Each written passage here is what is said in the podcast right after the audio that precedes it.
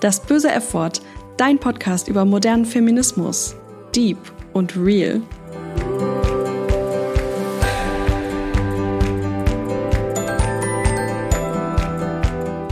Hallo zusammen. Ich hoffe, ihr hattet alle eine erste gute Woche im Jahr 2021, trotz Lockdown und allem.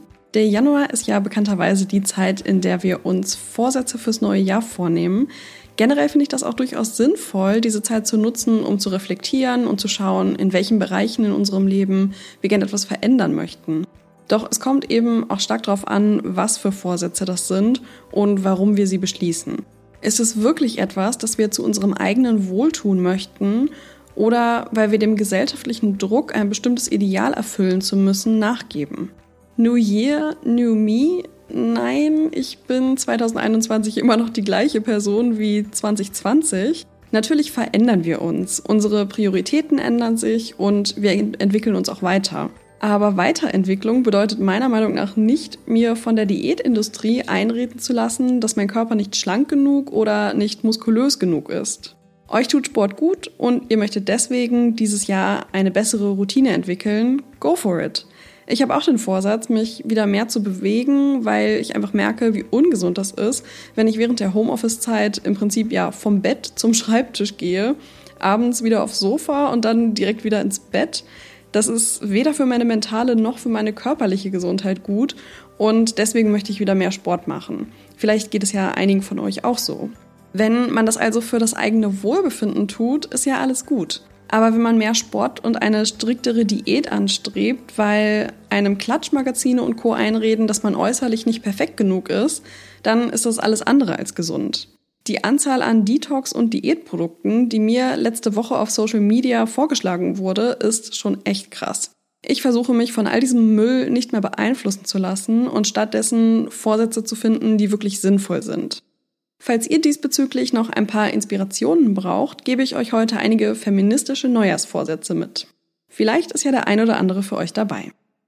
Mein erster Vorsatz ist Check Your Privilege. Die Vorfälle in den USA haben uns alle erschüttert und zeigen Amerikas Zweiklassengesellschaft. Während die Black Lives Matter Proteste letztes Jahr durch gewaltsame Polizeieinsätze gestoppt wurden, konnte ein rechter Mob so gut wie ungehindert ins Kapitol eindringen. Aber wir müssen gar nicht in die USA blicken, denn auch hier in Deutschland läuft genug falsch. Die Querdenkerbewegung zum Beispiel, genau wie Rassismus und Polizeigewalt.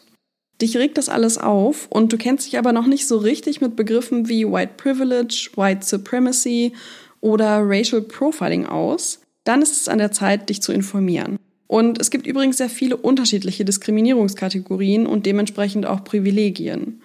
Schon mal was von Ableism oder Thin Privilege gehört? Machen wir es kurz. Du bist weiß oder männlich oder heterosexuell oder cis oder able-bodied, dann hast du in Bezug auf viele Dinge noch keine strukturelle Diskriminierung erlebt. Und deswegen informier dich, setz dich mit deinen Privilegien auseinander und werde zum Ally von Menschen, die diskriminiert werden. Denn nur gemeinsam können wir etwas verändern.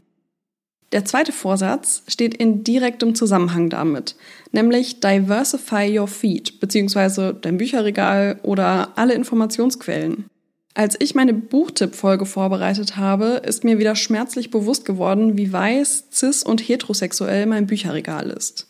Es sind zum Beispiel viel zu wenig Bücher von People of Color, trans- oder nicht-binären Menschen dabei. Ich identifiziere mich als intersektionale Feministin und bin natürlich aber auch noch lange nicht am Ziel angekommen. Und auch ich habe noch so viel zu lernen. Deswegen kann ich gar nicht genug betonen, wie wichtig es ist, sich mit unterschiedlichen Diskriminierungskategorien und vor allem den Menschen, die Diskriminierung erfahren, auseinanderzusetzen. Das kann durch Bücher, durch Social Media, durch Medien oder Podcasts passieren, je nachdem, was für euch am besten passt. Mein dritter Vorsatz ist, werde feministisch und antirassistisch aktiv. Denn nach Information muss Aktion kommen, damit wir wirklich etwas verändern können. Überleg dir, wie du zu Themen, die dir am Herzen liegen, aktiv werden kannst. Es gibt sicherlich Vereine, NGOs und Co. in deiner Nähe, bei denen du dich ehrenamtlich engagieren kannst.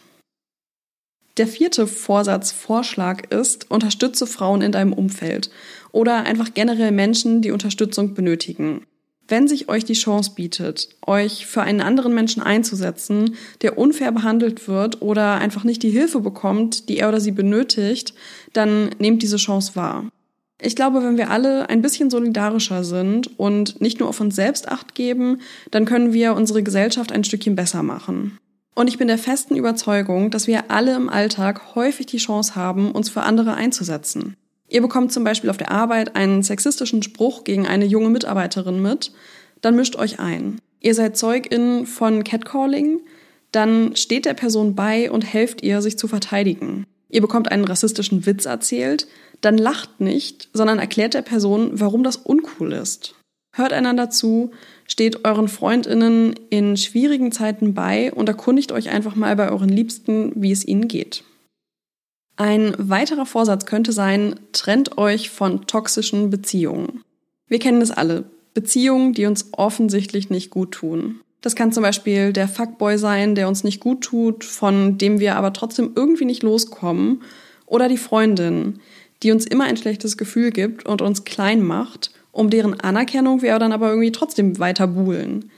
Es gibt sehr viele Arten von toxischen Beziehungen beziehungsweise auch ja, toxischen Menschen. Wenn ihr also merkt, dass ihr davon betroffen seid, versucht euch so schnell wie möglich von solchen Menschen zu lösen, denn es wird mit der Zeit nur noch schlimmer. Verbringt lieber Zeit mit Menschen, die euch wirklich lieben und die euch gut tun. Sie werden euch sicher auch helfen, euch von Menschen zu lösen, die euch ausnutzen und schlecht behandeln. Wir alle haben es verdient, gut behandelt zu werden. Ein weiterer Vorsatz könnte sein, Speak Your Mind. Eigentlich so simpel, aber manchmal doch so schwierig, die eigene Meinung vertreten. Ich glaube, es ist ganz normal, dass man aus Selbstschutz oder weil einem gerade die Energie fehlt, manchmal nicht so für die eigene Meinung einsteht, wie man es eigentlich möchte. Aber lasst euch von niemandem den Mund verbieten. Ihr schuldet es niemandem, immer angepasst zu sein, um Konflikte zu vermeiden. Ich hasse dieses Wort eigentlich, aber traut euch unbequem zu sein.